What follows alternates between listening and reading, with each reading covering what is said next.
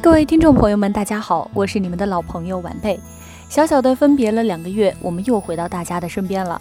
相信在这个寒假呀，大家也一定看了不少的好电影。那在这二零一八的第一期爱电影里呢，我想和大家一起来聊聊贺岁片《唐人街探案二》。相信看过《唐人街探案一》的朋友们一定都很熟悉刘昊然和王宝强这对活宝搭档，一个是擅长观察分析、推理满分，但却小结巴的智商担当秦风，一个是整天没个正形，但关键时刻不掉链子的搞笑担当唐仁。两个迥然不同的灵魂碰撞在一起，撞出了这部高票房、高评价的电影系列。故事讲述了秦风接到唐仁的邀请，来纽约参加其与阿香的婚礼。豪气逼人的唐人迎接秦风，极尽招摇。岂料婚礼其是唐人为巨额奖金而参加的世界名侦探大赛。比赛的内容是寻找唐人街教父七叔的孙子。受骗的秦风怒急欲走，却被 FBI 探员陈英送来的讯息所吸引，欲查明真相。然而却受到七叔干儿子陆国富的不断干扰和 FBI 的不信任。在经历重重阻碍后，最终唐人与秦风联手抽丝剥茧，拨开案件迷雾，找到了真正的凶手。而在影片最后，也留下了另一个新悬念，为新探险埋下了伏笔。从票房和叫好率来看，这无疑是一部成功的贺岁片，不会太过烧脑的令人看不懂的推理。和适合全家老小的喜剧形式，两项看起来不上不下，但结合在一起，也正是打开贺岁片的正确方式。和上一部注重逻辑的本格推理不同，《唐探二》中秦风使用的是社会派推理，后者注重现实性，强调更多的是对人性和社会的思考。医生因为妻子的死亡信仰崩塌，继而想要修炼仙丹，让自己长生不老，才能拯救更多的人。因为要救人，所以杀更多的人，这本身就是一个无解的问题。《唐探二》剧情更巧妙的地方是设置了凶手的多种可能性，在剧情的暗示下，凶手可以是王迅扮演的七叔侄子，因为他贪图七叔的遗产；也可以是美国医生。如果你细心大胆留意放在他桌上的中国女人照片，甚至在提到取内脏炼丹的那一秒，我还想到。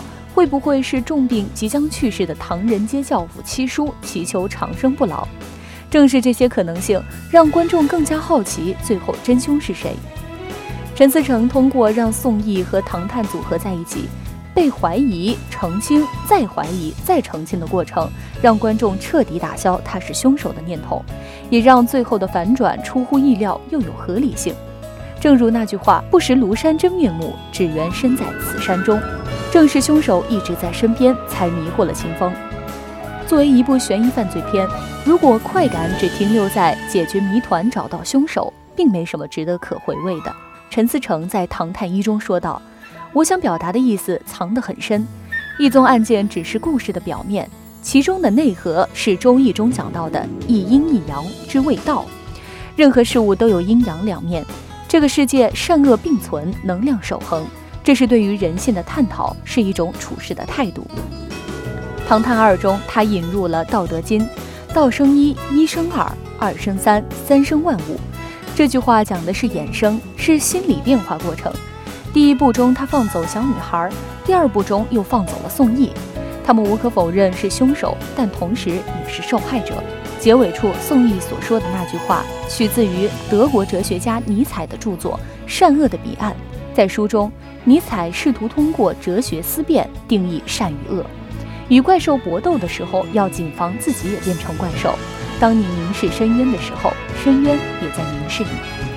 这句话，我相信也许是说给秦风听。毕竟在前两部中，他最后都放走了凶手。当见惯了邪恶，又怎么驱走自己内心的邪恶？这是所有执法者都应思考的难题。秦风幼时的经历和他父亲的事件给他带来的影响，决定了他绝不会是一个单纯无忧的少年。内心深处的阴暗面在不停地刺痛他的灵魂，但他内心深处仍然有对善的坚守。但是没有人是至善或至恶之人，每个人的内心深处无时无刻不在做着选择。有人选择为善，有人选择为恶。总而言之。《唐探二》无疑是一部出彩的电影，对推理有兴趣或者想要放松放松的朋友，不妨可以去看一看。同时，也让我们更加期待秦风这个人物身上更多的不为人知的秘密，期待一场他心中的完美犯罪。